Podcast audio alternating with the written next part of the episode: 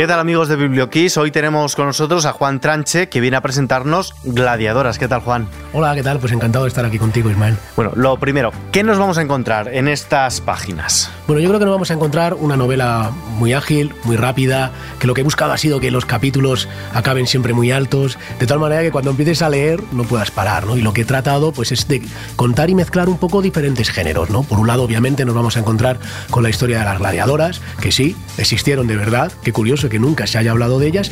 Y también nos vamos a encontrar un thriller en el cual eh, voy a intentar que los lectores intenten averiguar qué es lo que ha ocurrido con una serie de prostitutas que han aparecido salvajemente violadas, agredidas y asesinadas. Por tanto, como ves, voy mezclando ahí una serie de, pues estamos mezclando ahí una serie de géneros buscando pues que la novela sea muy ágil, muy rápida y que pues no, no abrumar con todos esos datos históricos, que a veces es lo que nos aleja un poquito ¿no? de, la, de la novela histórica. Por tanto, yo creo que se van a entretener y se van a divertir mucho, que es el objetivo fundamental.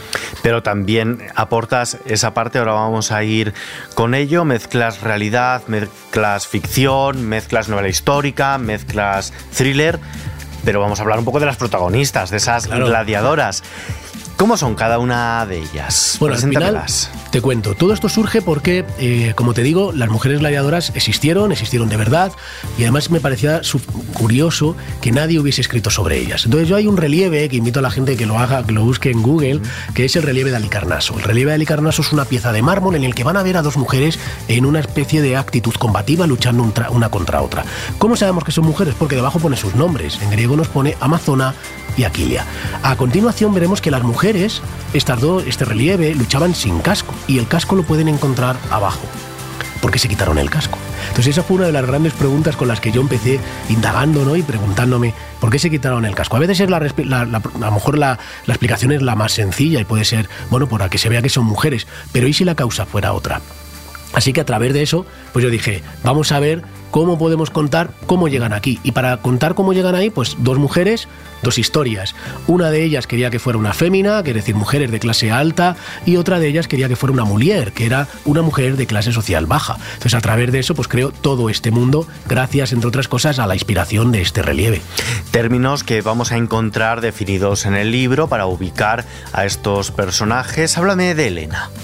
Bueno, Elena es un personaje que para mí es un personaje casi puente, es decir, que yo lo que quería demostrar era, sobre todo, y lo que quería contar era la historia de Antino y la historia de Adriano. Ella tiene un amor con Antino y es arrancada de ese amor por nada más y nada menos que por el emperador, en lo que probablemente sea una de las relaciones más famosas de la antigüedad, probablemente la, la relación homosexual más famosa de la antigüedad, ¿no?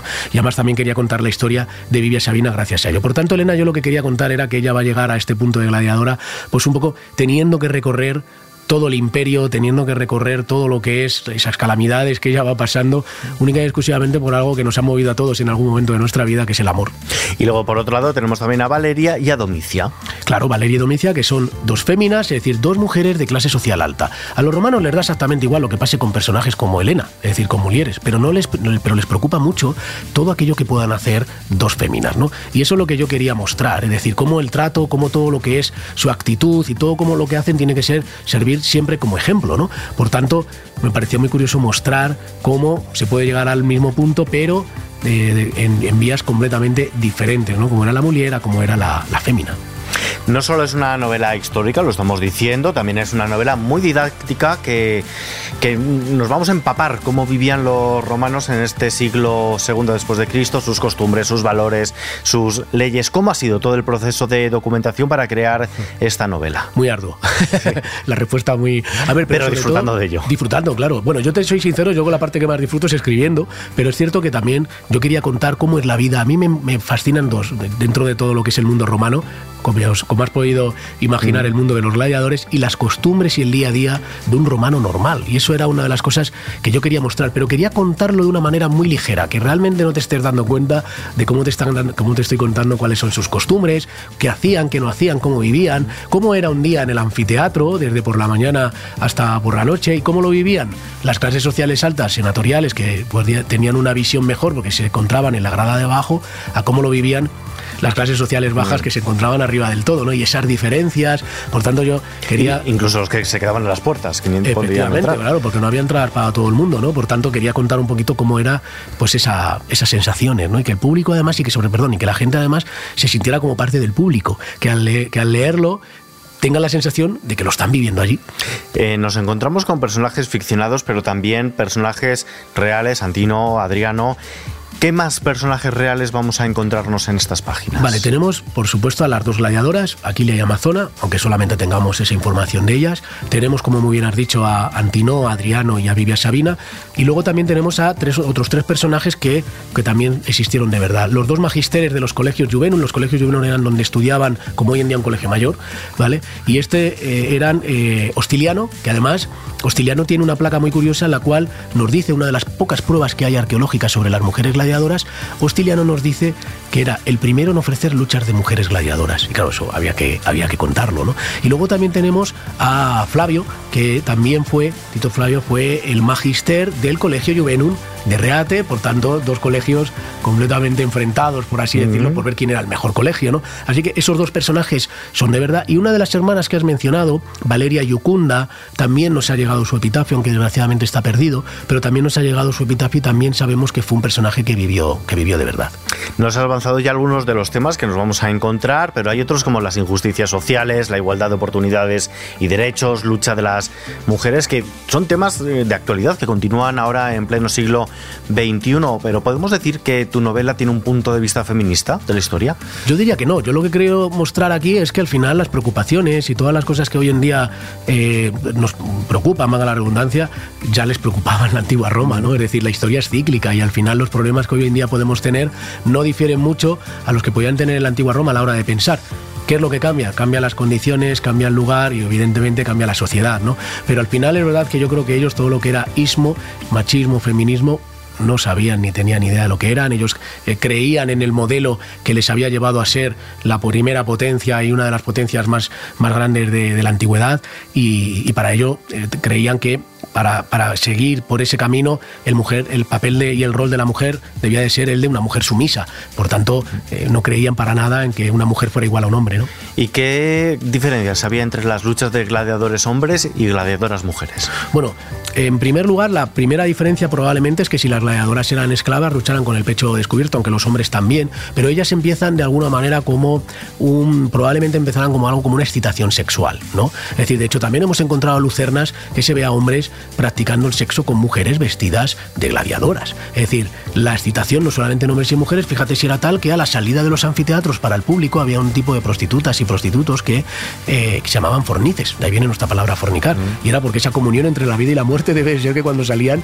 pues salían como muy excitados. Y es probable que las luchas de gladiadoras surjan un poco entre con ese halo, ¿no? De aquellos editores, el editor es el que paga los juegos, pues eh, es una persona, imagínate, yo me presento a los siguientes comicios y digo, oye, yo os voy a traer los mejores luchas de gladiadores, a cambio os pido que luego me votéis. Y para hacer una ostentación de mi riqueza, ¿qué llevo? Algo muy snob. ¿Y qué era lo más snob en la época, por ejemplo, de Nerón? Las mujeres gladiadoras. Algo muy costoso en el que el público iba a disfrutar más que del combate, de verlas cómo se contoneaban, etcétera, etcétera, y probablemente empiecen con esa falta de respeto. Pero es curioso que en el relieve del que hemos hablado, el de Aquile y Amazona, es un combate en el que no tenemos ninguna, es un combate en el, perdón, es una placa en el que vemos que es un homenaje a un combate y no hay nada parecido en los hombres. Es decir, tenemos mosaicos, pero no tenemos ninguna pieza de mármol para homenajear un combate. Por tanto, debe ser que cambiaron esa tendencia y debieron al final respetarlas. Que, que, llama la atención al final. Efectivamente, ¿no? Es decir, esa doble moral romana. Por tanto, es verdad que empezó probablemente como algo de ostentación de riqueza y algo sexual y acabó convirtiéndose, pues fíjate, en este combate que probablemente sea, como digo yo, el duelo de la eternidad. Mm. Nos estás demostrando que eres todo un estudioso de la antigua Roma, además todo un experto en esta época, ya lo demostraste también en tu primer libro, en Spiculus. ¿Vas a seguir ahora en esta línea o te estás planteando nuevos retos de cara a futuro? No sé si con otra época histórica, otro género. Bueno, yo creo que me quedaré en Roma de por vida, hoy por hoy.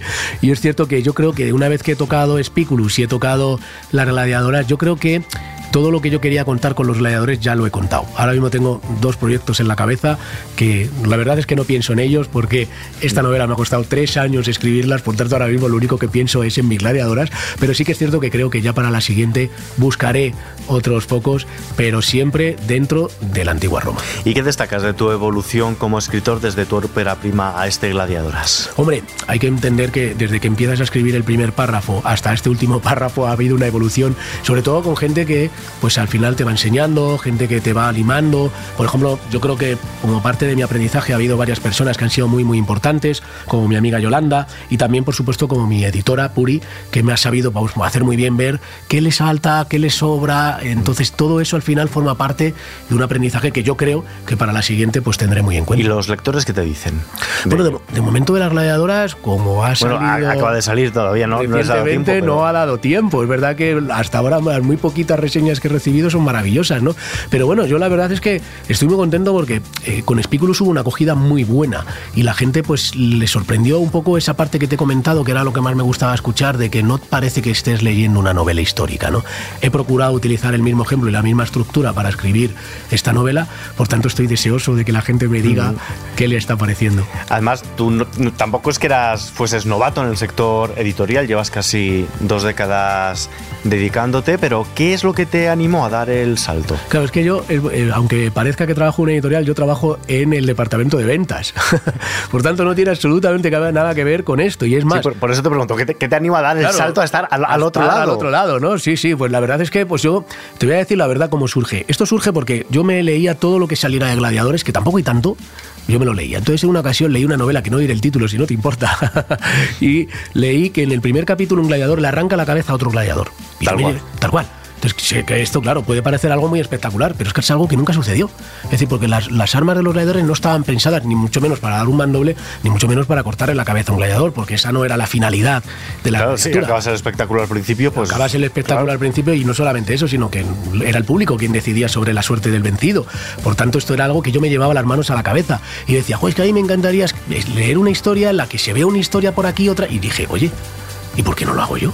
Yo por lo menos lo voy a intentar, no, no pierdo absolutamente nada. ¿no? Entonces, por eso yo invito a todo el mundo que tenga esa inquietud, que se anime, porque el viaje es maravilloso y todo lo que me ha pasado a raíz de haber decidido eh, escribir una novela y lanzarme a ver si alguien me la publicaba y demás, todo lo que ha ocurrido hasta el día de hoy es un sueño que jamás hubiese imaginado que iba, que iba a ser así. Y además vas a estar en la Feria del Libro de Madrid, ¿no?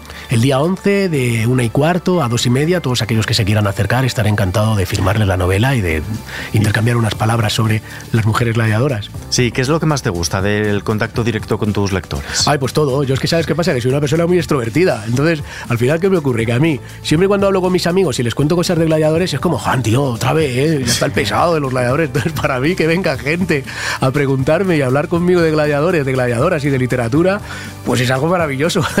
Se, te hace corrillo cuando estás. Claro, bueno, hay veces que sí. Además es que yo soy muy. Yo cuando vamos a algún sitio y veo cualquier cosa me pongo a explicarlo. Entonces, claro, hay veces que se acerca gente y demás, ¿no? Y, y me pongo a contar todo porque me apasiona, como puedes ver. Y esa pasión he intentado mostrarla en el libro y que la gente sienta, porque al final creo que la pasión es contagiosa y cuando vemos a alguien hablar con de algo con pasión, por lo menos le prestamos atención. Por tanto, es un poco lo que, lo que he buscado, pero sí, sí, a mí el contacto con los lectores me fascina. Y, ahora qué estás leyendo? ¿Estás con novela histórica o estás un poco desconectando diciendo, mira, voy a relajarme un poquito? Bueno, yo suelo leer una y una. Es decir, me suelo leer una novela histórica, una novela, casi todo lo que sale de Roma me lo procuro leer y luego voy mezclando con el thriller que a mí me apasiona, ¿no? Pues acabo de terminar Los Perseguidos de Fernando Benzo, que me ha encantado. Y bueno, ahora he empezado con El Ángel de la Ciudad, de Eva. Ahí se me ha olvidado, se me ha olvidado el apellido, soy malísimo. García Santurturi. Efectivamente.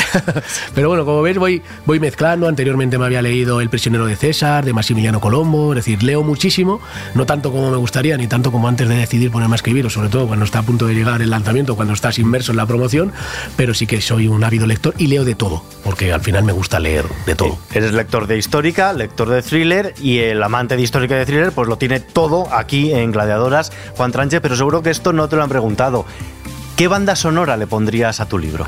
Bueno, pues la banda sonora que le pongo a mi libro la van a poder encontrar porque he hecho una especie de lista. No te pilla, no te pilla entonces. para que puedan ver las canciones que a mí me, motivan. Yo siempre para escribir necesito, tengo a mis dos o tres eh, compositores fetiches como son Hans Zimmer y, Ludovico Nodi, que para mí es lo que me transporta, lo que me lleva, pero siempre intento escuchar música eh, que sea un poco cercana a la escena que voy a contar. Por tanto, si voy a escribir una escena de acción, pues trato de ponerme esas canciones que te motivan, primero Rocky, primero tal, primero cual, o si trato de buscar una canción, o sea, perdón, una escena de amor, pues trato de buscar una canción acorde, ¿no? Es decir, que me intente también un poco la música ayudar a transportarme a, ese momento. Si estamos en una radio musical, te tengo que pedir que te quedes con una sola. ¿Con una sola canción? Sí.